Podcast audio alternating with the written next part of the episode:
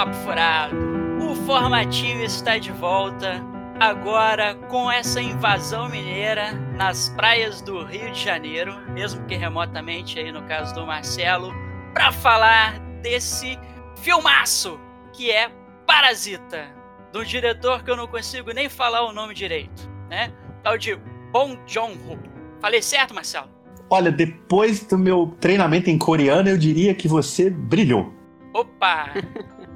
Então, como vocês já puderam ouvir aí, estamos na companhia do nosso amigo Marcelo Miranda, o quinto papo furado, depois do Andrés Ramos. Né? Tem os três principais, somos eu, Rogerinho e, e Guga Ferrari. O André está ali também, disputando também esse quarto lugar aí com o André. Está o Marcelo Miranda, que já é prata casa aqui, né? Já, já é arroz de festa aqui do Papo Furado. Sei, já estou na batalha pela artilharia. é, muito obrigado aí pelo convite, pela participação. E você também, Marcelo, você tem que fazer o teu jabá, cara. Você tem uns podcasts é verdade, aí, cara. né? Tem. Na verdade, tem um, né? O Saco de Ossos, porque o da Cinética que a gente começou a fazer está paralisado por tempo indeterminado e eu não respondo por ele, então não, não sei o que dizer. Mas. Você pode fazer igual o Los Hermanos, falar que tá no hiato, aí daqui a pouco você Isso. solta um, mais, mais um episódio aleatório. Isso, é. Mas existe podcast da revista Cinética, tá no ar, tem alguns episódios lá que ainda valem ser ouvidos, então o podcast tem essa vantagem, ele é perene, né? Então os episódios ficam aí na nuvem, recomendo que ouçam. E tem o meu pessoal, o Saco de Ossos, que é um podcast de entrevistas e debates é, sobre o horror no Brasil. Né? Não, não o horror da política, né? Esse horror aí eu não falo, não. Mas o, Já tem muito podcast É, falando do ô, horror, que é a louco. política brasileira. É, mas a ficção de horror, né? No cinema, nos quadrinhos, na TV, na, na- na literatura. E eu entrevisto gente que faz ou pensa terror aqui no Brasil. Então fica o convite, Saco de Ossos. Tá em todas as plataformas ou no site, só procurar no Google. Show de bola. Eu ouço o Saco de Ossos quase sempre, quando não dá pra ouvir, eu boto a minha filha de um mês e, meio pra ouvir e ela me disse que é muito bom. Né? Olha, sua filha. a sua filha, ela é uma sábia, olha só. Um, né? Olha, É. um prodígio essa menina. Coitada, Marcos, não fica, não fica colocando drogas pesadas pra menina ainda. E aqui com a gente também temos o prazer de receber a nossa querida amiga Rúbia. Né? Olá! Fala aí, Rúbia. E aí, gente, tudo bem? Rúbia veio reforçar o time dos mineiros aqui no, nesse formatinho do Papo Furado. A gente expulsou todo mundo que não era mineiro aqui. E aí vamos ter que publicar esse programa com a tecla SAP. Vamos colonizar os podcasts. É. Só Minas. E a Rúbia, a Rúbia já também já é figurinha conhecida aqui da casa, né? Já gravou o formatão com a gente lá de Handmaid's Tale, né? Gravou o Capitã Marvel, né? Então ela vai estar aí para reforçar aí essa essa essa discussão gostosa aí sobre esse filmaço que é o Parasita, né? E eu vou começar jogando aí um- uma pergunta aí pro Marcelo Miranda, que eu acho que ele vai entender essa pergunta. Marcelo Miranda, seria Parasita o novo Bacoringa? Cara, eu não, não, não, não sei o que dizer sobre isso. Cara, não, não, não sei. ah, a, a partir de que, de que ponto de vista? Olha, eu vou chutar, vou inventar uma resposta. O, certamente Parasita virou um filme fenômeno no circuito independente, né? O Bacurau esse ano foi o filme brasileiro mais comentado no mundo, ainda é. E Coringa é o blockbuster mais comentado no mundo e o, o de maior arrecadação em milênios de cinema. E o Parasita certamente é o filme não americano mais comentado no mundo nesse momento. Então acho que dá para fazer uma relação possível aí entre esses três. É, eu, assim, eu fiz a provocação até assim, né? Misturei Bacurau com Coringa, né? Porque eu acho que esses três filmes, o Bacurau, o Parasita e o Coringa também, eles se beneficiaram muito é, de uma propaganda mais é, no boca a boca, né? Assim, tipo, houve um esforço muito grande, é, muito, muito dele, assim, meio que voluntário, né? Teve um buzz muito grande que veio no Twitter, né? Um pouco no Facebook e tal, no Instagram, né? é, é, a gente lembra da campanha do Bacurau, que foi feita basicamente pelas redes sociais pelo Kleber e pelo Juliano. Né? O Coringa veio naquela onda de tipo, porra, ninguém tá é, é, levando mais fé nos filmes da DC. E aí, quando ele estreou em Veneza, foi aquele sucesso, ganhou o Festival de Veneza e tal, e veio nesse burburinho, todo mundo se perguntando, já viu Coringa, né? Assim como todo mundo se pergunta, e já viu Bacurau e tal. E eu acho, assim, que um pouco menos aqui no Brasil, mas o Parasita também teve um pouco desse buzz, né? E aí, já viu Parasita, né? As pessoas ficavam indicando, né, umas para as outras, por isso que eu relacionei um pouco esses fenômenos. O que, que você acha disso, Rubia? Então, eu sou a pessoa que leva a palavra do Parasita, né? Eu saio falando para todos, assistam Parasita, assistam Parasita, assim como eu fiz com Bacurau. Com, é, com o Coringa eu fiz menos, assim, eu assisti, gostei, mas eu fiz menos. Agora, Bacurau eu fiquei semanas arrastando as pessoas pro cinema e Parasita também. E Parasita eu assisti, é, acho que é um dos únicos filmes assim que eu assisti no cinema numa semana e reassisti na outra, porque eu fiquei tão imersa naquela quantidade de informação que o filme trazia que eu fiquei, nossa, preciso assistir de novo, preciso ver de novo. Uma vez só não foi suficiente. É, o, o eu, eu diria que desses três, é claro, o Coringa é o que menos precisa da gente, porque, enfim, é um blockbuster, né? Apesar dele não ter cara de blockbuster, ele era grande aposta do estúdio esse ano, é um filme que tem uma estrela hollywoodiana, é um filme que, em alguma medida, era uma carta acertada, né? O Bacurau e o Parasita são filmes pequenos, independentes, de cinemas nacionais, muito específicos, muito similares, né, curiosamente, apesar do cinema da Coreia do Sul funcionar melhor no mercado do que o cinema brasileiro, mas a gente pode fazer isso uma subpauta. E então eu acho que esse boca a boca para Bacurau e para Parasita ele é muito mais essencial do que pro Coringa, né? Aí eu nem falo mais da qualidade dos filmes, não, mas sim do tamanho deles, né?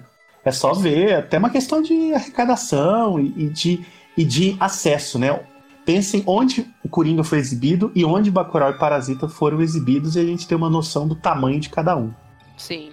Eu me refiro é, ao circuito comercial, tá? É, onde foi exibido no circuito comercial. Claro. É, Parasita claro. nem chegou, por exemplo, na minha cidade nem chegou. Eu falei pro meu irmão assistir no cinema, pros meus irmãos, na verdade, e eles falaram: ah, aqui no cinema não tá passando. E não passou.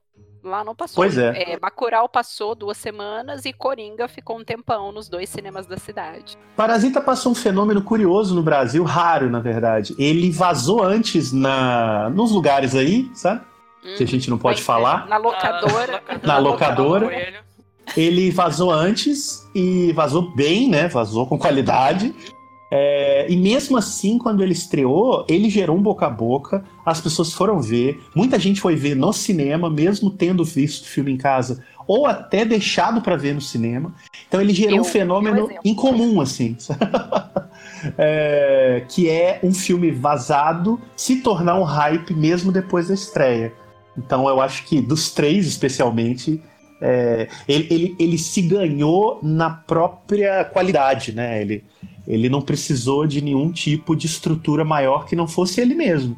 Porque a estreia dele no Brasil foi muito modesta, e especialmente se considerar um filme ganhador da Palma de Ouro em Cannes, foi muito, muito qualquer coisa, eu acho. E teve essa questão do vazamento que poderia ter prejudicado muito o filme. Basicamente, quem queria ver o filme poderia ter visto antes, mas mesmo assim, é isso. Gerou um hype muito interessante. Sim, sim. É, eu quase não vi assim, campanha mesmo publicitária, cartaz de rua sobre Parasita, né? Via, sei lá, um, uma publicidade aqui e ali, né, no, em rede social, né, Facebook, Twitter e tal, mas uma coisa muito limitada mesmo. É, e eles fizeram uma, uma um lançamento no Brasil. É, a, a, a, o pessoal que fez a parte de marketing ainda fez uma coisa que eu acho muito feia. Eles copiaram o modelo do cartaz do Bacurau pro cartaz brasileiro. Aí é fogo, né? Para tentar pegar uma, pegar uma onda, fatia do né? público. É. Se você coloca o cartaz do Bacurau do lado do cartaz brasileiro do Parasita, é, o Kleber chegou a postar isso no Twitter. Falou, gente, não precisa fazer isso. O filme se garante. Ele não precisa ser vendido visualmente como Bacurau, sabe? É um. É um né, enfim. Então, ainda teve essa questão de tentar pegar um. Talvez por causa de Cane, né? De tentar pegar uma rebaba ali do público do Bacurau. Sim.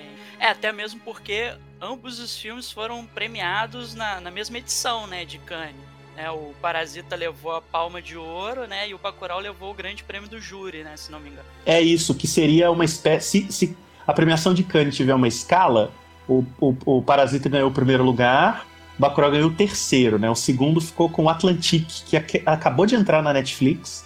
Da, é um filme da Senegal, se não estiver enganado, de uma diretora.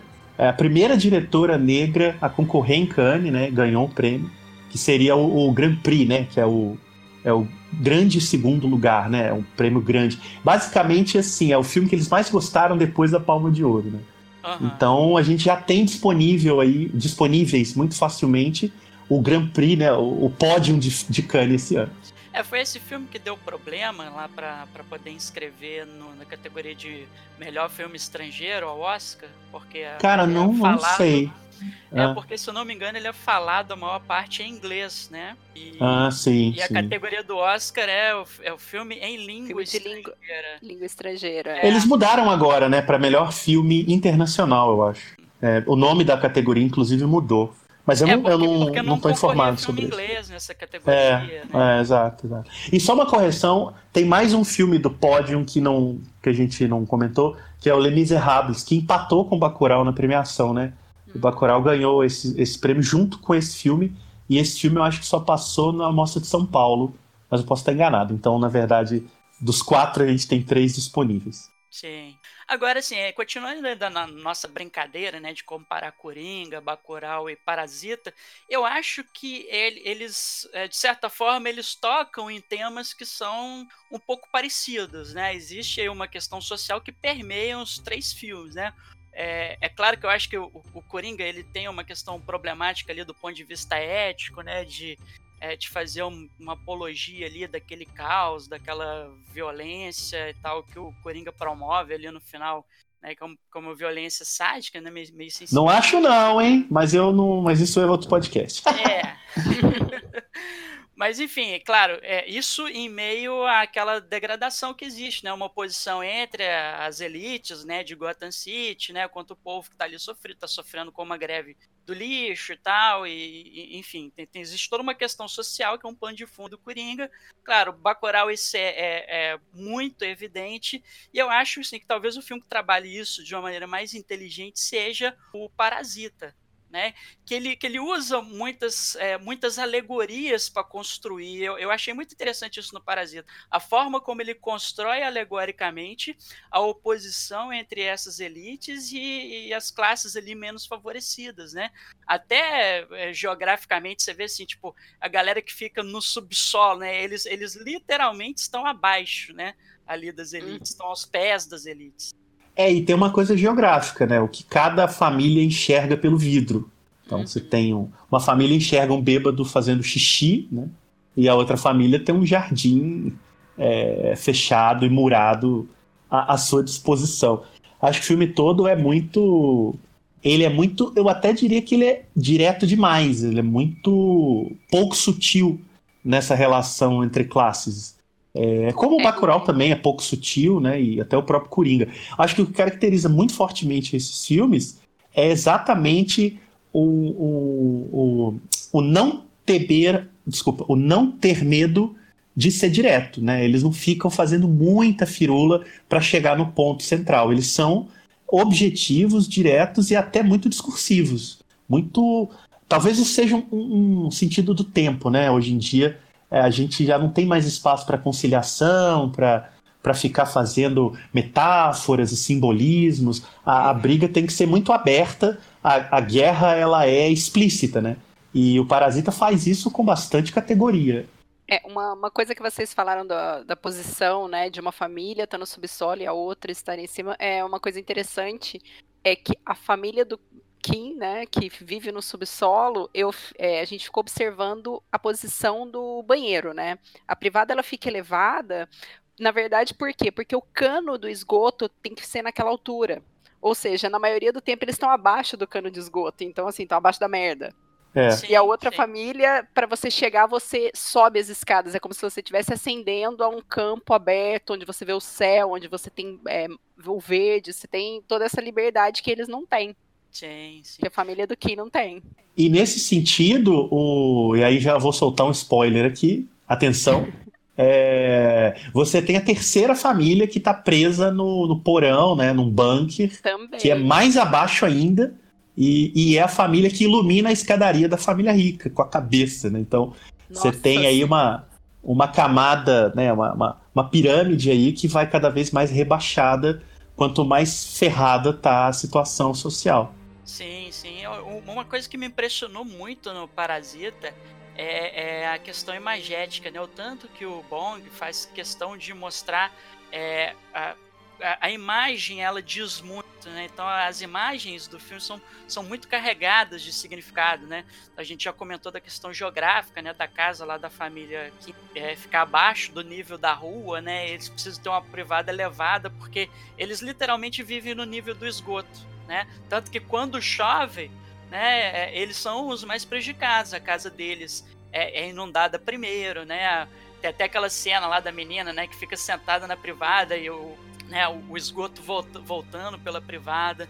Existe essa questão das luzes, né? Então, é, a primeira vez que eu vi o filme eu não reparei, né? Porque você acha que, sei lá, é um sistema automático ali de acendimento de luzes, né? Que o cara vai subindo as escadas e as luzes vão se acendendo aos poucos, né? Depois você descobre que existe uma pessoa que vive no bunker e que a gente vai falar mais sobre essa pessoa mais para frente, que é uma forma dele agradecer, né, o cara que deixa ele viver lá mesmo sem saber que ele está vivendo lá, né? E, existe um sentimento ali também de subserviência, né, principalmente nessa relação entre esse cara que está vivendo ali naquele porão, naquele bunker, né, e aquela família ali abastada, né, como se as migalhas do, dos ricos, né, é, você tivesse que ser agradecido pelas migalhas que os ricos acabam deixando para você.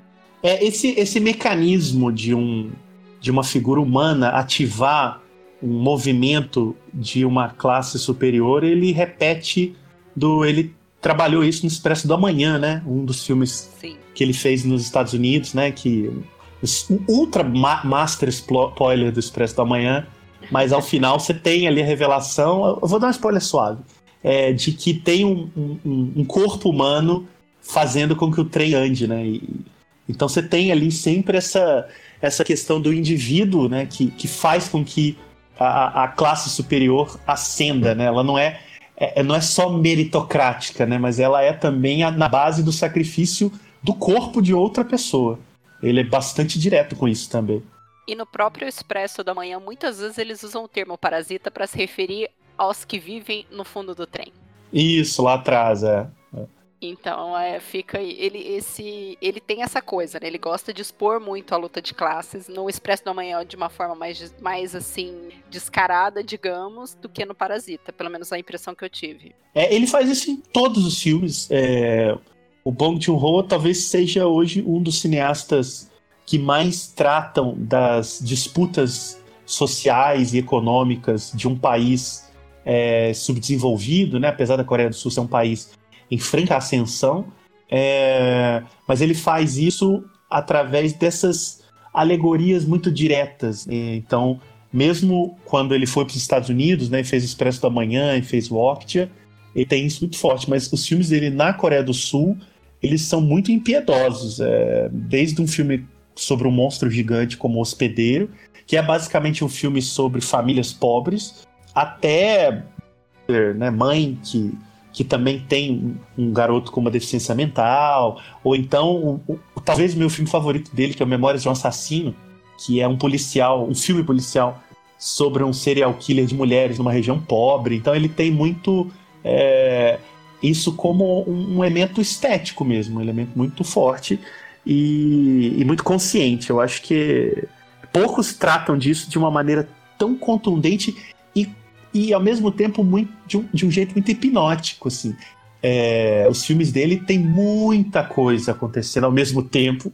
Em duas horas parece que a gente viu dez filmes e, e ele mantém controle absoluto de cada cena em que você mal percebe que tem tanta coisa acontecendo. Só depois que termina que você olha e fala, gente, eu tô até um pouco tonto, porque é coisa demais acontecendo. É todos, informação. todos são assim, é, todos é. eles eu, eu revendo o filme, né? Eu não, eu não consegui revê-lo todo, eu, revi alguns trechos e tal, e me impressiona, assim, é, é, os preciosismos, né, que ele tem. Então, quando ele está construindo, por exemplo, a persona do, do, do chefe da família Park, né, que é a família bastada do filme, é muito engraçado, porque ele vai contratar o Kim, né, o Kim Pai, que é o pai da, dessa família pobre, né, que vive ali na, no subsolo, e ele vira e fala assim, ah, ah, eu não tô te test... não, não considere isso aqui como um teste, né? Seria uma espécie de ele tá prestes a contratar o cara como seu motorista, ah, não considere isso um teste.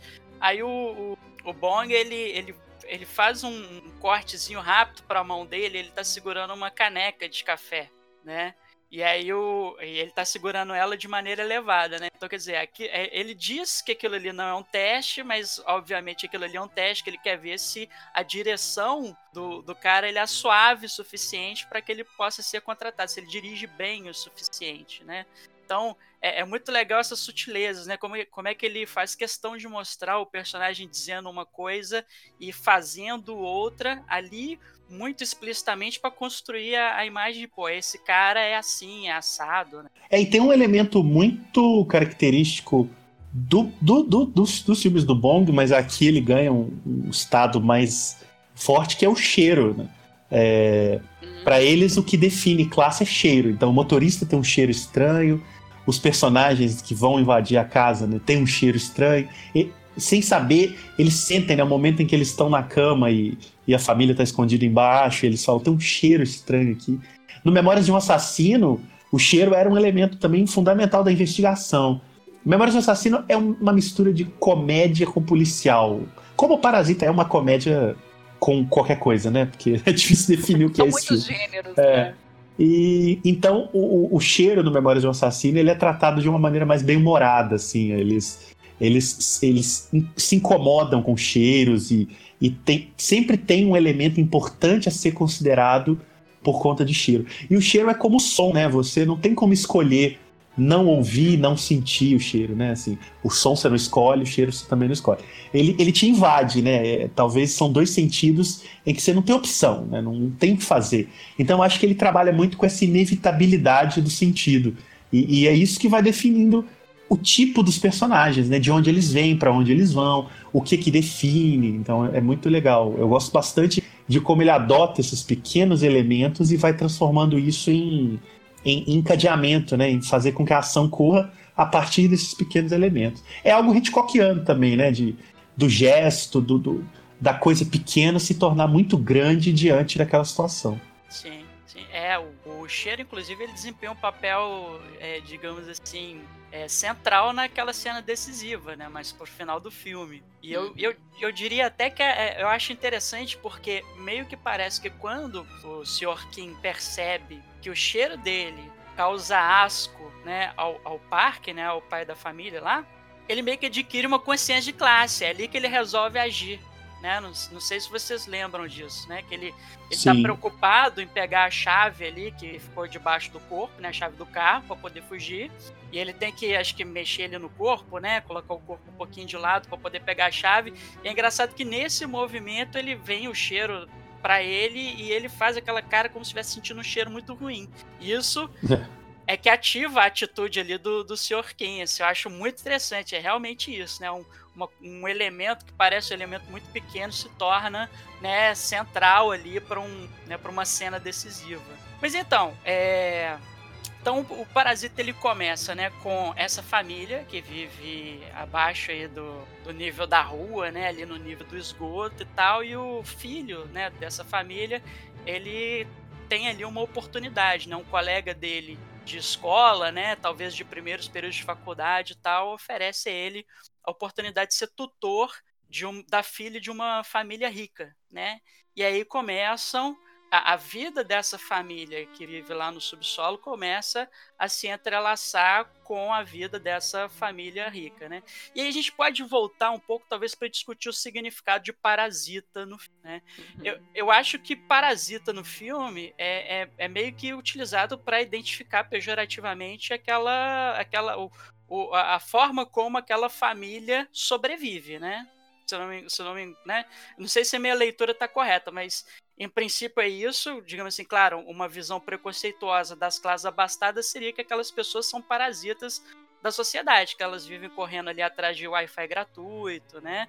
Depois a forma como eles fazem, né? Que eles eh, se utilizam para poder conseguir os empregos ali, né, através da enganação e tudo mais, de repente surgir como uma forma pejorativa, de, de uma certa visão elitista daquelas pessoas, se como aquilo que elas fazem para sobreviver fosse de certa forma parasitar, né, sei lá, a bonança deles, né? Não sei se vocês têm essa impressão um pouco ou ter uma leitura diferente do significado de parasita na história. Eu tenho, uma, eu tenho a leitura exatamente ao contrário da sua. Que é a família abastada que parasita todas, todos os outros que estão em volta deles. Porque é, ali o, a família Kim tá vivendo na selva, né? Ela precisa se virar, eles não têm emprego, eles não têm nada, eles vivem é, naquele nível, né? Literalmente, né? No subsolo, e eles têm que se virar como podem, assim, porque para eles, para a família Park ter tudo aquilo, eles precisam parasitar muita gente para uhum. construir todo aquele império. E indiretamente todos eles são vítimas, né? Seja quem vive no bunker ou seja, seja quem vive no subsolo. Então eles precisam parasitar muitos, milhares de pessoas para terem tudo aquilo. Sim, sim. É, eu, eu acho que também é uma, uma relação dialética, assim. Mas, co, é, assim, a, a, minha visão é a seguinte: como o filme começa mostrando as coisas sob o ponto de vista da família, tipo, o filme, o filme é parasita, e a primeira cena é eles tentando conseguir ali o Wi-Fi gratuito, né? Então, eu, eu, eu creio assim, claro, depois, no final, você inverte essa visão. E você vira e assim: não, esse, esse pessoal aqui, na verdade, eles estão fazendo o que podem para sobreviver, né? Enquanto a família bastada, né, é, é que é o, o, são os parasitas de milhares, né, digamos assim. Só, só que, em princípio, me parece assim, que numa primeira leitura é, é apresentado de maneira assim, até enganar talvez o espectador para depois você vir com essa outra leitura. Né? Não, não, sei se estou me fazendo claro aqui. É, eu, eu entendo, eu acho que na verdade é complementar. O filme, eu concordo com o que a Ruby falou, assim, o filme ele inicia com essa família pobre e a gente, a princípio, né, não sabendo nada do filme, acha que vai acompanhar as tentativas dessa família de se virar, de sobreviver, de fazer bico, de dar pequenos golpes. Eles são todos trambiqueiros, né? Todos eles vivem de trambique. E o filme não é. Ele não faz coitadismo deles. Eles. Uma coisa que eu acho muito fascinante é que os quatro são trambiqueiros, os quatro se ajudam, ninguém condena ninguém, eles dão força um pro outro porque eles sabem que eles precisam se unir para sobreviver. Então o filme ele não é demagógico com eles, ele não, ele não finge que eles são coitadinhos, que precisam viver de solidariedade. Eles são trapaceiros, assim. Trapaceiros de classe baixa que precisam é, morar debaixo do esgoto, numa rua suja, numa rua de bêbados, e eles de descobriram uma forma de viver ali, que é dando golpes é, eu acho que o filme é bastante, bastante claro e nesse sentido engrandece eles, porque é, não sendo demagógico, esses personagens eles têm mais vida, né? E aí eu acho que à medida que o filme se desenvolve e a gente vai vendo essa família dominando a outra família, né? A família né, subestimada, pobre, que mora embaixo do chão, de repente ela consegue, no Trambique, ocupar o espaço da outra família, a ponto daquele momento brilhante em que a outra família viaja e eles estão literalmente morando na casa, é, até eles descobrirem que existe uma família em situação pior que a deles, que é, a, que é o marido e a empregada, enfim, aquela situação ali, que é onde o filme é, fica louco de vez, né? É, mas aí você vê que eles eles têm uma hierarquia, né? Que eles são até superiores do que aquela última família. Aí eu acho que o filme ele dá um nó, né? E essa ideia do parasita, do, do, do parasitar o outro, ganha uma conotação muito maior, que chega assim a, ao sentido mais social do termo, né? De uma família rica que ela vive de sugar a energia de todo o resto da população, né? A Coreia do Sul ela tem uma situação social muito similar ao Brasil, né? ela tem grande concentração de renda, ela é, é um país em que as pessoas pobres são muito pobres, então o Bong Joon-ho ele tem consciência de, dessas dificuldades e, e coloca isso no filme de uma maneira muito muito impiedosa, né? Ele não põe ninguém é, é, é, como coitadinho. Eu também gosto muito no filme de como a família rica também não é tratada de uma maneira é, forçada, né? Eles são simpáticos. É, é não quem não, quem... A, a, matriarca da Parks é Pô, até mais que, é... que a matriarca da Kim. É, a matriarca que você fala, a dona da casa, a, Isso, a mulher a esposa, do cara? Né? Isso, é. Pô, exatamente. É, quer dizer, como não gostar daquela mulher enquanto pessoa, né? Digamos assim. É, ela é simpática, ela, é, ela é querida, ela acha plenamente que ela tá sendo legal, né?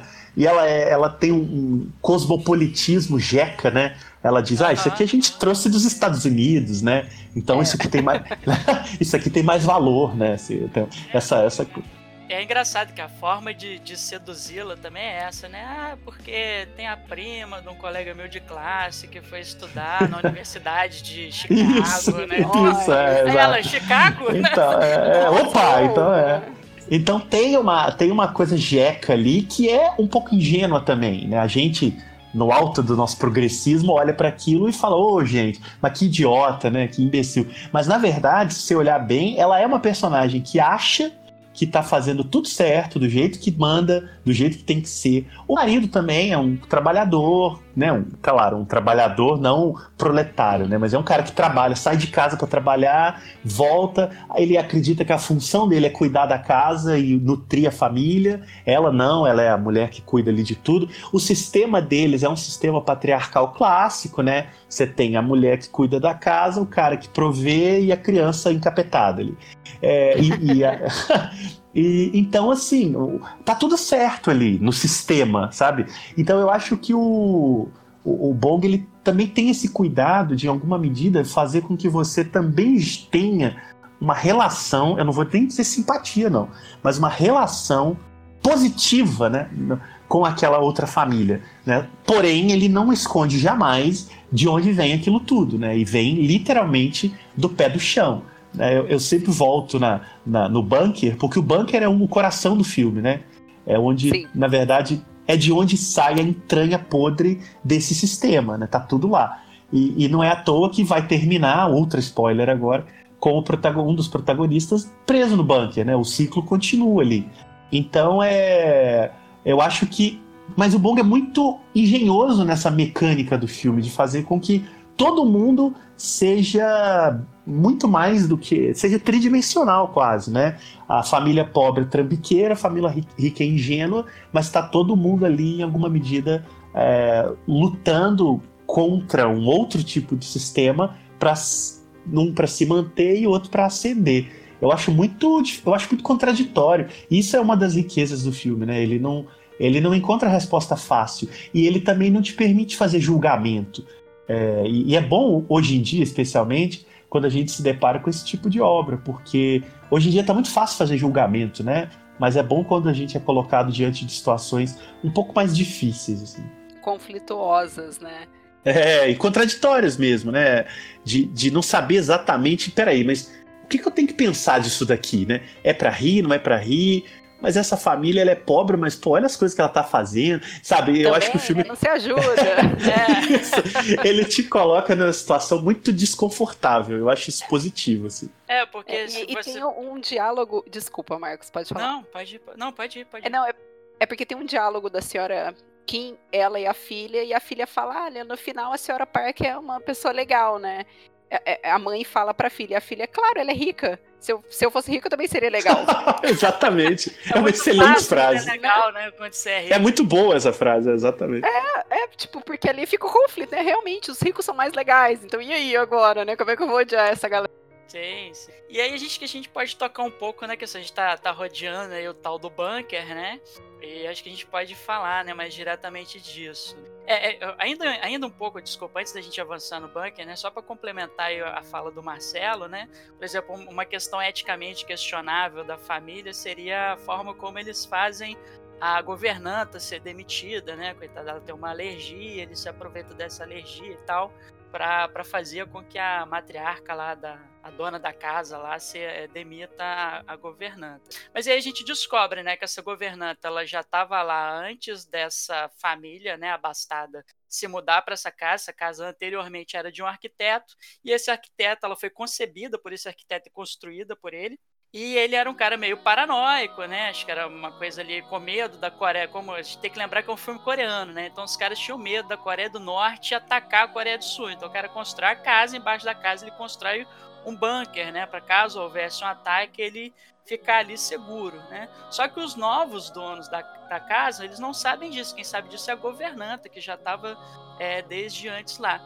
E essa governanta, ela é casada com um cara que tinha sido padeiro, né? O cara tinha tido uma padaria.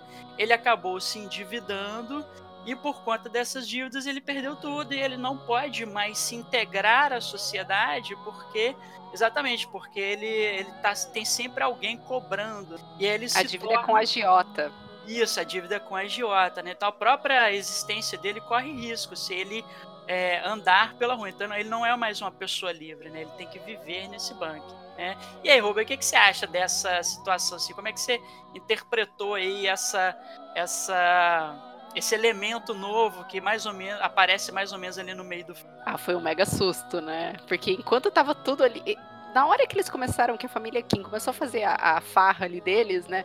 Na verdade, não é bem uma farra, né? Eles querem. É, é, uma farra, claro. Mas se eles não vivessem numa situação de tanta miserabilidade, de tanta insuficiência, talvez eles não precisassem fazer aquilo.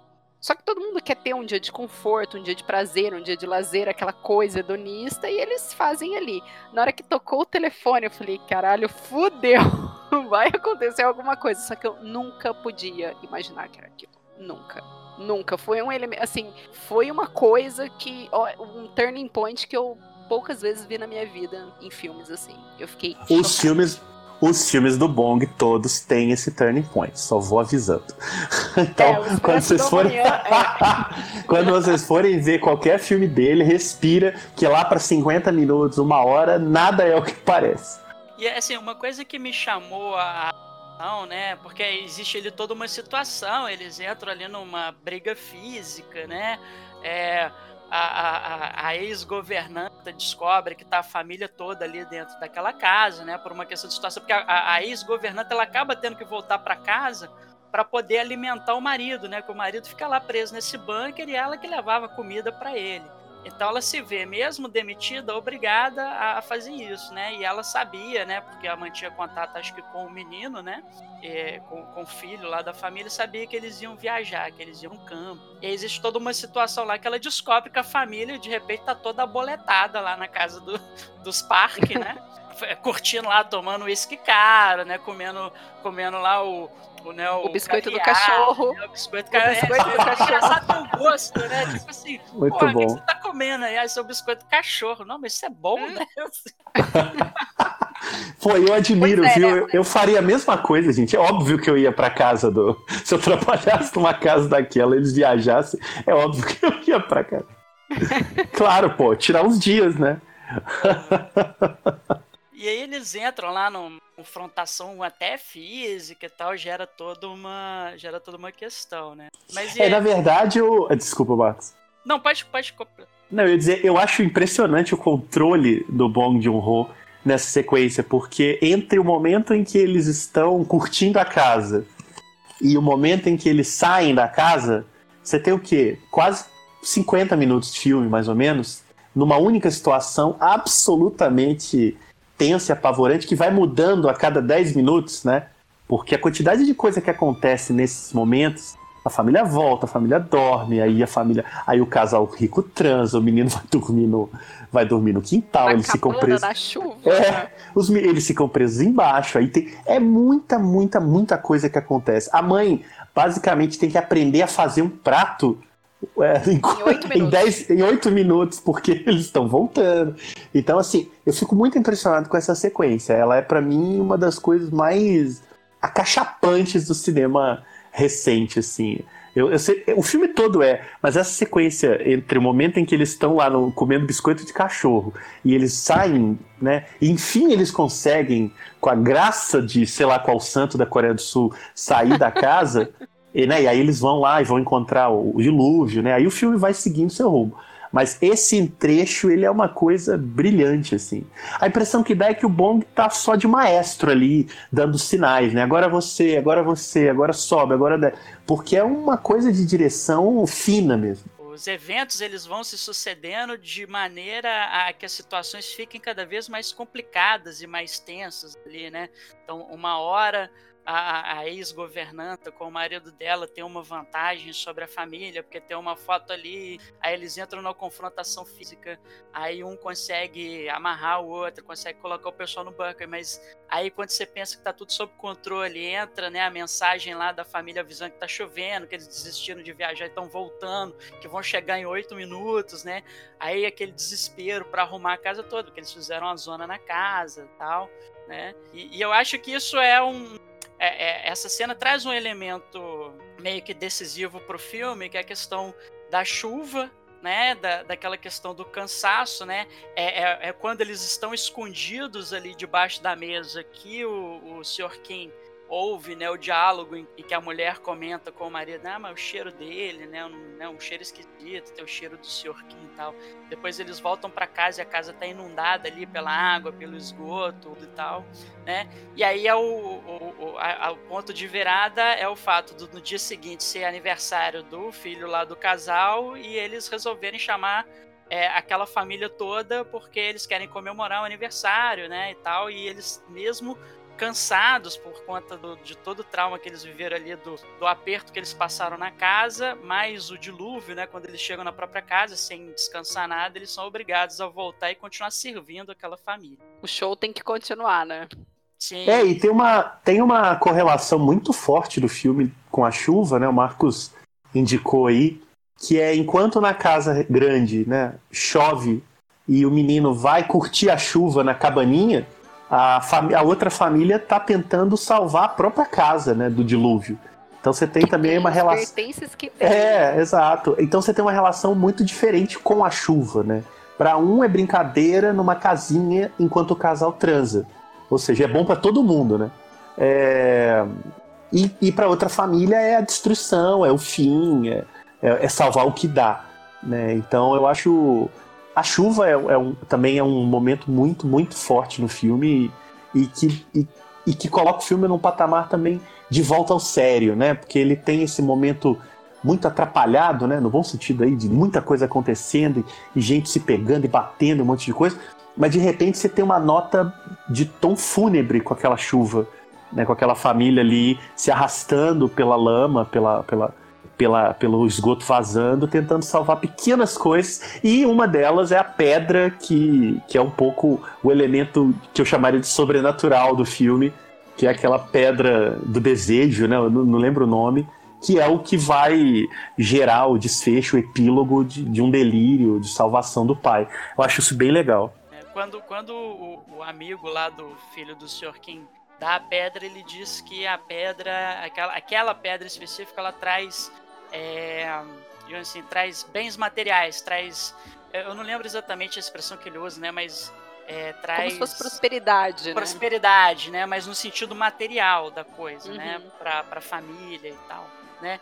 E aí o Marcelo tocou num ponto muito interessante, que é aquele diálogo fantástico, né? Que o pai tem com o filho, né? O senhor Kim tem com o filho dele no abrigo, né? Que eles... No ginásio. É, é no ginásio. A casa é destruída, eles vão lá para um abrigo, lá no ginásio, né? As roupas deles estão todas molhadas, então eles têm que pegar roupa de doação, né? Então eles ficam numa situação realmente ali de, de penúria.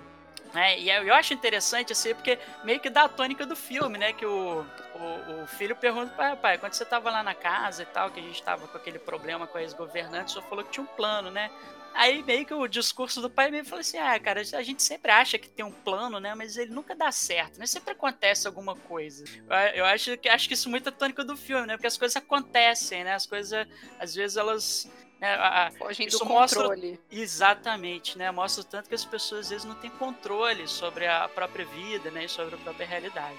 E a chuva veio para mostrar isso, né? Exatamente. E assim, uma coisa que eu esqueci de comentar, né? O que, vocês acham daquela relação meio que de admiração, subserviência do marido da ex-governanta com o seu parque, né? Porque ele tem lá uns recortes de jornal, né? com a imagem do seu parque, ele faz questão de todo dia quando o seu parque está chegando, ele acender as luzes, né? Que a gente acha que é um sensor, né? Em princípio, mas é o cara metendo, ele faz aquilo, né?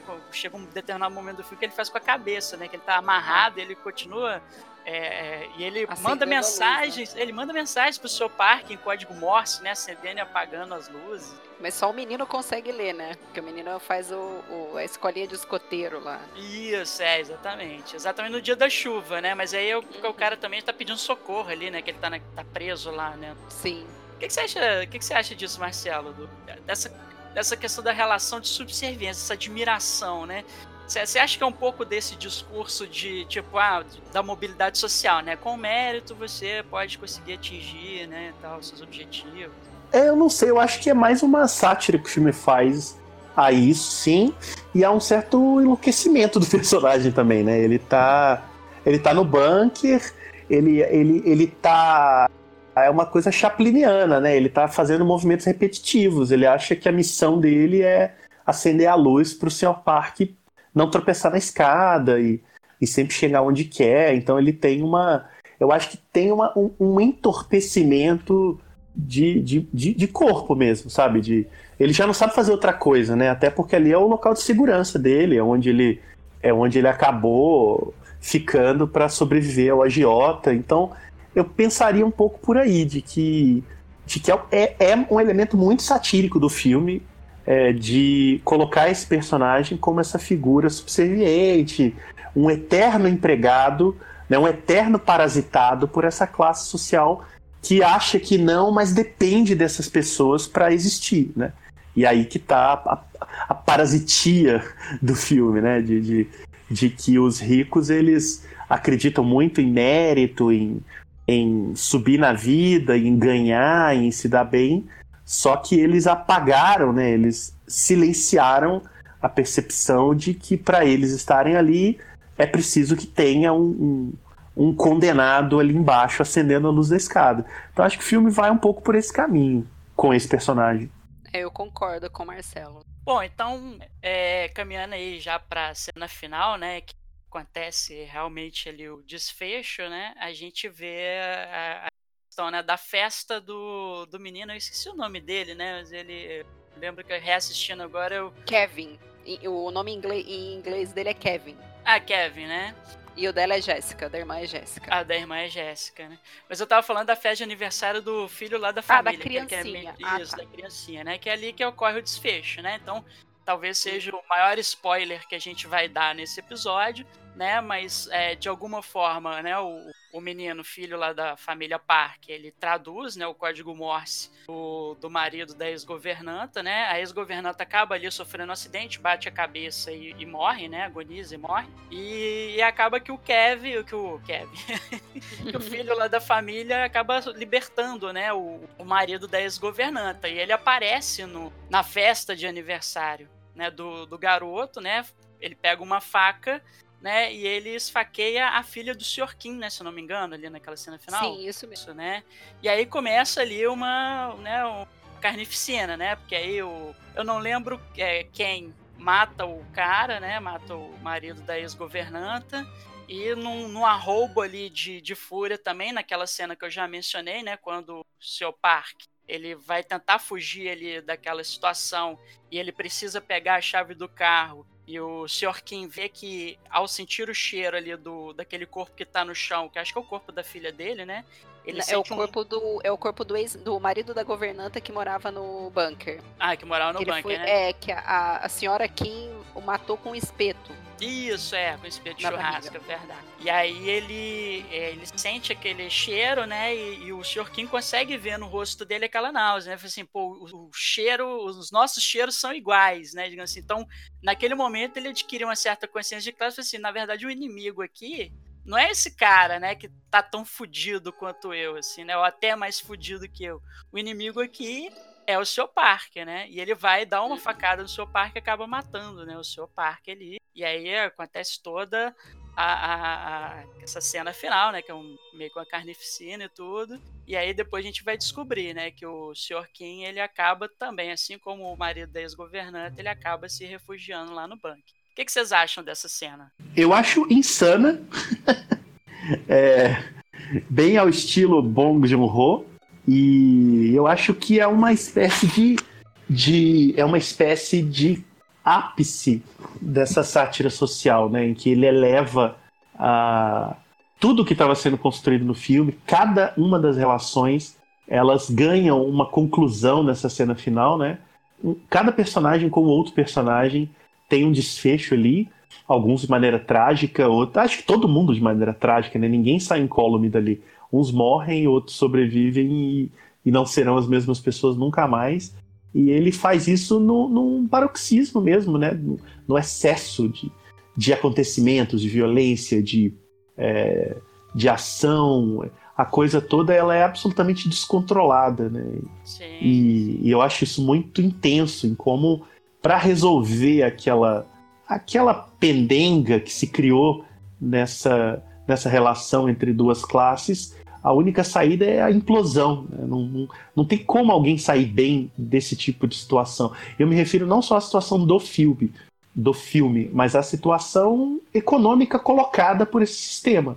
Né? Ou seja, o parque, o parque, o, o parque e a família, né? Mas o Bong Joon-ho ele não tem é, a ideia da conciliação, né?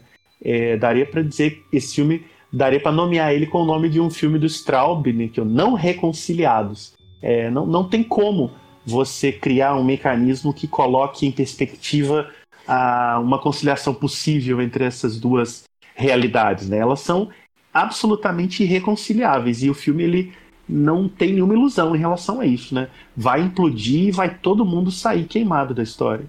É, tem que haver a ruptura, né? Do, do, é. do status quo até ali tem que haver a ruptura para ter um novo mundo, entre aspas, né? É, e essa ruptura ela tem que ser explícita e, e caótica, né? Ela não tem como ser carinhosa, ela não tem como ser Green Book, sabe? Ela precisa ser ela precisa ser na base da, da explosão, assim. Então, é, ela é uma coisa muito muito forte que o filme faz. Sim. E o, e o, recurso da violência, né? Que acho que é um ponto que aproxima o filme também do Bacurau, né? Que você chega num momento em que realmente, assim, a saída talvez seja, né? A, a, a, a violência, né? A violência aqui não é negada como uma forma de luta. Quer dizer, o oprimido nem sempre é, precisa é, se conformar com meios pacíficos, né? Para poder é, se revoltar e tentar subverter a sua situação. É, você me fez lembrar de novo, eu citei aqui um filme do Straub, né, o não, desculpa, não Reconciliados, e ele tem um subtítulo maravilhoso que resumiria bastante o, o próprio Parasita, né? O filme chama Não Reconciliados, ou Só a Violência Ajuda Onde a Violência Reina. e é mais ou menos isso, sim. É, porque onde você vive uma situação de absoluta violência, e no caso ali de violência simbólica também, né? não só física, mas uma violência de exploração, de, de uma violência psicológica, enfim. É, só a violência pode responder a isso, né? E também de uma maneira simbólica, alegórica. Eu nem acho que nem Bacurau, nem esse filme sejam exatamente filmes que pregam um ato, um grande ato de violência contra o outro e essas coisas todas. Eu acho que aí é uma maneira muito literal de pensar os filmes. Mas eles têm sim um princípio de de que não há por que ficar é, levando a pancada ad eterno, né? Preciso revidar a pancada de alguma maneira, e aí os personagens desses filmes tomam suas atitudes, e, e nenhum deles tem a conciliação como o norte. Eu acho que é muito reflexo do tempo de hoje, né? Em que não dá mais para viver uma ilusão de que as coisas vão dar muito certo na base do, do puro diálogo, né? Elas vão ter que funcionar, se é que é possível funcionar, na base da ruptura.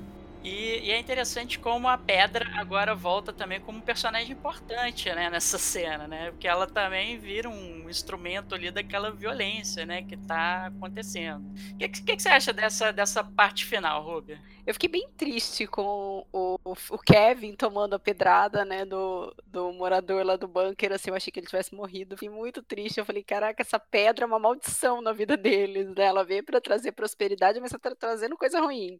E tanto que naquela hora, quando ele sai dali e leva a pedra, ele coloca no rio e para ela seguir o curso, né? Pra, pra água levar aquilo tudo. E a sequela que ele ficou da, da pancada com a pedra é um sorriso. É muito ah, bizarro, assim, né? Ele ficou com aquele sorriso. Ele não consegue, é uma das sequelas, né? O médico até fala quando ele tá hospitalizado que é uma sequela. E ele sorrindo diante de toda aquele, aquela situação, a sequela dele fica sorrindo. É muito. Nossa, eu achei muito, muito triste esse final para mim foi muito triste, muito Sim. triste. E é, e é engraçado, assim, o, o, Kevin ali, dos personagens da família King, ele me parece o que é mais, assim, é, eu não diria que ele é ingênuo, assim, mas é, ele, ele é o que mais ainda tem esperança em, digamos assim, em mudar a situação dele pelo mérito, né, pelos próprios meios e tudo mais, né? Tanto que no início do filme, quando a irmã dele falsifica lá o diploma de faculdade para ele, ele fala assim: "Ah, pai, eu não considero isso aqui um crime, né? Eu tô considerando isso aqui um adiantamento, porque ano que vem eu vou voltar para faculdade, eu vou me, me, me, formar e tal, né? E é engraçado porque depois, é, e aí assim, eu acho que o final talvez seja um pouco ambíguo, né, já que ele ficou com essa lesão cerebral, que ele que retorna para casa e, e, meio que descobre que o pai dele tá vivendo no bunker, né? E aí, assim, tem, tem lá uma cena, mas enfim, ele descobre que o pai vive no bunker, ele já desconfiava disso, né? Tanto que ele voltava direto ali na casa, né? Pra, para investigar, ficava observando a casa de binóculo e tudo, e ele começa a reparar que as luzes da casa piscam. Ele começa a notar a frequência com que as luzes piscam, ele descobre que aquilo ali é um código Morse seria uma uma, socorro, uma né? é, é uma carta, né, que o pai dele escreve para ele para avisar, olha, eu tô morando aqui embaixo, tal, uhum. tô, tô, conseguindo viver assim, assado, tudo mais assim. Mas até pelo pelo fato de ele ter tomado a pancada na cabeça e pelo sonho que ele tem ali naquele momento, no final do filme, é, fica uma coisa meio ambígua, né? Será que o pai dele tá ali mesmo, né? E tal. A gente não. Assim, eu, eu não tive certeza ao final do filme que o pai dele tava realmente ali ou se ele tava imaginando aquilo, né? Porque depois ele tem um delírio, né? De que, ah, pai, então fica tranquilo, porque agora eu vou voltar para a faculdade, eu vou me formar, eu vou conseguir um bom emprego, vou ficar rico e vou comprar casa e vou poder te libertar, né? Que Mas é que ele uma... sabe, é, ele sabe que a única maneira de libertar o pai vai ser se ele conseguir comprar a casa. Até porque o pai dele não vai poder voltar para a rua, né? É, é. O pai, ele, pai dele vai ter que viver casa. ali. É, eles uhum, vão tem que, que ser ali, ali, Tem que ser ali. E o que, que você e acha eles... desse Pode, pode concluir. Não, não, é porque em algum momento, pouco antes da, da festa, ele, ele pergunta para a filha do Parks, né, da família Park, se, ele, se ela vê, se ela o vê como parte daquilo. Sim. Que ele via a irmã como parte daquilo, mas ele não se via como parte daquilo. Ele pergunta para a menina. É, porque você observa que a irmã dele tem um pouco mais de desenvoltura, né? Ela tem um jogo de uhum. cintura uhum. melhor que o dele, assim. Então ela, Sim, ela se coloca mais, né?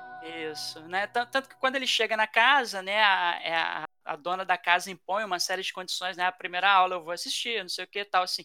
Quando é a irmã dele que chega lá para né, fazer as aulas de artes com o menino, né? Ela vira assim, não, sai daqui, eu não dou aula com os pais aqui, né? Então é, é, é uma personagem com a personalidade muito forte, né, irmã, né? uhum. né? E com essa questão do jogo de cintura, né? E você, Marcelo, como é que você interpreta esse final aí? Eu acho que é uma grande projeção, eu acho um final muito triste, melancólico e inevitável, porque porque ele projeta esse ideal de, de que ele vai adquirir a casa para salvar o pai, mas o filme não dá nenhum indício de que isso é possível. Isso não vai acontecer. É, exatamente. E... esperança, né, de que isso vai é. acontecer. Isso não vai acontecer. Então ele dá esse vislumbre idealizado dele, olhando a casa, comprando a casa e tal. Então eu acho que o filme tem essa nota melancólica e, e ele dá uma volta, né? Ele, ele retira de lá, o retira assim, naquela circunstância, né? O marido da antiga governanta e coloca o marido da nova governanta, né? É, ele, ele, só troca de marido de governanta, né? A primeira governanta tinha o marido preso lá, agora a segunda governanta tem o marido preso lá. Então é só que a circunstância é completamente outra. E eu acho que o filme, eu acho que esse esse fim ele tem esse sentido alegórico também do ciclo que não acaba, né? Uma casa naquele é exato, aquela casa continua com uma pessoa presa ali e talvez vá continuar a ser eternamente enquanto aquelas classes abastadas vão continuar sugando a energia daquela pessoa, seja ela quem for. Então acho que o filme amplia também o escopo da própria trama para um ciclo de, de desigualdade que o filme não indica que vá ter fim, ou pelo menos que não vá terminar de maneira pacífica. Né? Então, eu acho que nesse sentido, assim, ele é muito para baixo e, e muito melancólico. Como são, em geral, os finais também dos filmes do Bong Joon-ho. Eles são finais quase sempre muito tristes e sem grandes possibilidades de rearranjo das coisas. Mesmo o Expresso da Manhã, que tem um aparente final esperançoso, na verdade é um final bastante devastador, assim. É, e isso tá em todos. É, o Memórias de um Assassino, que eu, que eu citei como meu possível favorito, é, ele também tem um desfecho que é totalmente nihilista e, e, e eu não vou dizer pessimista, mas é, é, aberto, né? Assim, qualquer coisa, absolutamente qualquer coisa pode acontecer. E quando qualquer coisa pode acontecer, você não sabe o que pode acontecer, porque o filme acaba. Então é, é, é muito nihilista nesse sentido. Sim, eu, eu gosto quando o cineasta ele tem a coragem né, de, de levar até o final essa, esse ponto de vista. Recentemente eu assisti uma série da. que é uma série da BBC, mas acho que aqui no Brasil foi distribuída pela HBO, que é in. Af. É. Tenho trauma dessa série. É, que eu acho que ela vai muito bem até o quarto episódio e depois revira a volta total para te dar um final feliz, assim. Quer dizer, para mim Concordo. é. Concordo. Pra é... mim degringolou total a partir do quinto episódio. Sim. E para mim, não, é, eu, eu falo assim, que, cara, não, não teve colhão para bancar lá o final pessimista, niilista. Quer dizer, você vai construindo toda, né, a narrativa para isso. Eu acho que você tem que ter personalidade para bancar aquilo até o final, né? Que é uma coisa. Mas isso que... é coisa, é, isso é coisa de ocidental. Fazer final feliz. Vê esse filme é... orientado. Não tem isso. Isso é coisa de gente do ocidente.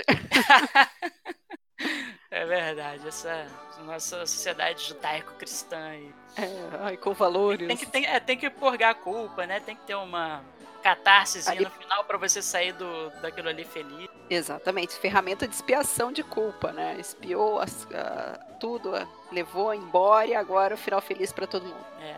Por Bom, isso gente, que o cinema asiático é bom. eu, eu gosto bastante, assim, eu não conheço muito, mas o que eu já vi, assim, gostei bastante. É, eu tinha essa falha de caráter e estou me redimindo agora. É, assistindo bastante. Old Boy para sempre em nossos corações. Old Boy, Old Boy, muito bom. Muito bom. Então é isso, galera. Alguém mais quer fazer alguma consideração final? Eu não vou para considerações finais nem para nota. A nota está definida aqui, é 5 de 5 para todo mundo. Sem Quem dúvida. der menos que isso, tá errado. Não participa mais. É, vai pra geladeira aí do papo furado. Vai pro bunker. Quer comentar alguma coisa, Marcelo? Aí... Não, eu acho que eu também, obviamente, concordo com tudo que vocês falaram aí no final, nas considerações finais. Só mesmo exaltar o Bong Joon-ho, um cineasta muito jovem, ele tem 50 anos, uma carreira já bastante experiente, tem muitos filmes, é, não tantos que não dê para ver todos no fim de semana só. E, e, exalto que todo mundo vá atrás dos filmes dele. Tem alguns na Amazon Prime, tem alguns na Netflix, tem todos na, nas melhores locadoras do país. e, muito, muito fácil de achar. O, o Bong é um cineasta muito popular, né? Ele tem esse milagre aí que o Bacurau conseguiu também de dialogar com absolutamente todo tipo de público do mesmo jeito, né? Assim, eu falo no sentido da relação com o filme, né? O que cada um vai pensar é aí vai da singularidade. Mas de, de fazer com que o acesso ao filme seja muito direto, muito facilitado, sem em momento algum fazer concessão. Então eu acho que nisso ele faz até mais que o Bacurau, né? Porque o Parasita é um filme que te coloca dentro dele logo de imediato. E eu acho que isso é uma característica do Bong. Todos os filmes têm isso. Então eu faço aqui, exorto todos os ouvintes do Papo Furado a correrem atrás de um por um dos filmes do Bong Joon-ho, é, especialmente os que ele fez na Coreia do Sul, que são o que de melhor o cinema contemporâneo pode oferecer. Show de bola, né? Ah, e um registro final, né? A primeira vez que a Coreia do Sul ganha uma palma de ouro em Cannes.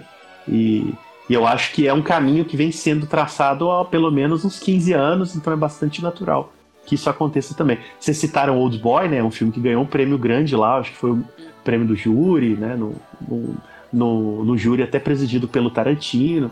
Então o cinema da Coreia ele tá girando aí nos grandes festivais e esse ano alcançou o, prêmio máximo. Agora, campanha fortíssima dele pro Oscar, né? É uma grande chance dele ganhar o Oscar de filme internacional. Sim, sim, eu acho que ele tá bem forte. Ele, ele tem chance de concorrer na categoria principal ou só filme internacional? Chance tem no sentido de que deve ter uma campanha, ele tem que ter estreado, tem várias regras que ele precisa cumprir. Ah, sim, então, sim. Assim, a chance existe, ela é remota, mas ela existe. Eu até acho que o Parasita é um filme que caiu tão nas graças do circuito internacional que eu não duvidaria dele ser um dos indicados entre o melhor filme, porque agora eles podem indicar até 10. É, acho difícil que ele entre em várias outras categorias, né? Mas eu não, não duvidaria dele aparecer, não. Chance tem, mas é bastante remoto, né? Não, não, não é uma coisa muito comum, não. Agora, filme estrangeiro, agora chama filme internacional, né? Ele certamente vai estar entre os cinco. Eu, eu, eu diria em um em cem que ele não vai ser. Anota aí, Marquinho, anota aí, Marquinho. Se eu tiver errado, você edita depois e apaga. É... Não, vou editar não, vou editar não. Eu vou cobrar de você quando o senhor vier gravar Papo Furado do Oscar 2020. É... Esqueça o que eu escrevi. É, esqueça o que eu falei. Não, eu acho realmente que ele vai estar entre os cinco e eu acho que ele tem chances reais de ganhar. Mas aí eu não, ainda não vou mandar ver, não, porque eu não sei quem vão ser os outros indicados. Mas o Parasita claramente entra como um dos favoritos, né? Porque a trajetória que ele vem fazendo e a maneira como ele vem sendo recebido, absolutamente unânime, é, indica, né? Os votantes vão ficar muito atentos ao filme. E isso é um fator de peso pro votinho na cédula lá do cara quando ele vai escolher o filme. Então, não dá para ignorar o impacto que o filme tem causado. Show de bola. Gente, muito obrigado por participado. Robert, maior prazer te receber aqui de novo. Sabe que o Papo Obrigada. Furado tá sempre de portas abertas aqui, sempre que você quiser comentar um filme. Eu, eu te vi lá no, no Twitter lá falando de Parasita, né? Levando a palavra Ai, do Parasita. Que maluca. Falei assim, pô, vou, vou chamar a Rubio pra gravar com a gente, né? Não, e me chamou pra gravar com uma pessoa que eu admiro tanto, que é o Marcelo, que eu acompanho desde lá de trás, né? Que foi a pessoa que me doutrinou pro John Carpenter. Então. Eu? Meu feliz. Deus! gente. Me senti um velhinho agora. Oh, muito não, obrigado. Não. É porque nós Tô somos contemporâneos. É, sei, sei, sei. Poxa, muito obrigado. É. Pô, aproveitando então, tem um, tem um, recentemente teve um episódio de Saco de Osso sobre John Carpenter, né? Oxe, já Sim, ouvi umas duas eu, vezes. Olha só. Poxa, que bom. Fica o convite aí para quem não ouviu duas vezes que ouça. Ou mais. Pode ouvir é. duas ou mais vezes. Tá muito joia. bom. Então, Marcelo, também para você, muito obrigado, meu cara. É sempre um prazer te receber aqui, ainda mais com, com toda a sua bagagem, todo o seu conhecimento aqui no Papo Furado. Tenho certeza que agrega muito ao podcast. Pô, eu que agradeço a oportunidade de conversar com vocês, é sempre um prazer. Não tinha conversado com a Ruby ainda, foi ótimo, e eu que a ouvia nos, nas participações que fez aí, agora já posso colocar aqui no meu checklist que a gente gravou juntos também. E muito obrigado. Eu acho que eu acho muito bom esse formato aí, o formatinho, porque além dele ter a nostalgia de rememorar os nossos tempos de revistinha, né, Marcos? Especialmente em Ubá, é, onde é, crescemos não juntos. Faltar referência. Não, não, é uma promessa, né? É, e, e, o meu desafio é sempre encaixar o bar nas nossas conversas. Então. Mas isso é coisa de mineiro, eu também sempre faço é, é? Então, olha aí. Então eu acho muito bom, porque aí permite que o Papo Furado também expanda os assuntos, né? Em vez de esperar muito tempo para falar de determinada pauta, toda semana tem ali uma coisa nova sendo discutida. Eu acho muito legal. Acertaram muito no formato. Obrigado, obrigado. Lembrando, galera, que se vocês quiserem entrar em contato conosco do Papo Furado, basta mandar um e-mail para papofuradopodcast.gmail.com. O nosso perfil no Twitter e no Instagram é arroba papofuradopod. O nosso, a nossa página do Facebook é www.facebook.com.br barra papofuradopodcast e o nosso site é papofuradopodcast.wordpress.com.br. Lembrando que se vocês quiserem contribuir com o Papo Furado, se vocês curtem o nosso trabalho, né, vocês podem se tornar nossos padrinhos ou nossas madrinhas. Para isso, basta acessar lá o nosso programa de financiamento coletivo no Padrim, que é www.padrim.com.br barra Furado. Se você não quer é, aderir ao padrinho para se tornar nosso padrinho ou nossa madrinha, você pode também optar pelo PicPay, que é esse aplicativo de pagamentos. Né? Lá o nosso perfil é @papofuradopod. E tanto no Padrim quanto no PicPay vocês podem acessar nossos planos de assinatura, que vão desde 2 até 20 reais. No plano de 20 reais, vocês podem entrar no nosso grupo do Telegram, ter acesso antecipado às pautas, conversar com a gente e mandar áudios para os nossos programas. Né? No programa de 10 reais, vocês fazem parte do nosso grupo fechado no Facebook, podem mandar mensagens, abrir tópicos de discussão e também vão ter acesso antecipado as pautas, né? E também eu queria lembrar vocês que está rolando a Pod Pesquisa 2019. Vou colocar na descrição deste episódio o link para vocês poderem acessar a Pod Pesquisa. É, não se esqueça de clicar lá, responder as perguntas e indicar que vocês ouvem o Papo Furado Podcast. Vamos agitar aí essa podosfera. Tá ok, pessoal? Esse foi mais um formatinho. Espero que vocês tenham gostado e nos vemos na próxima semana. Um abraço!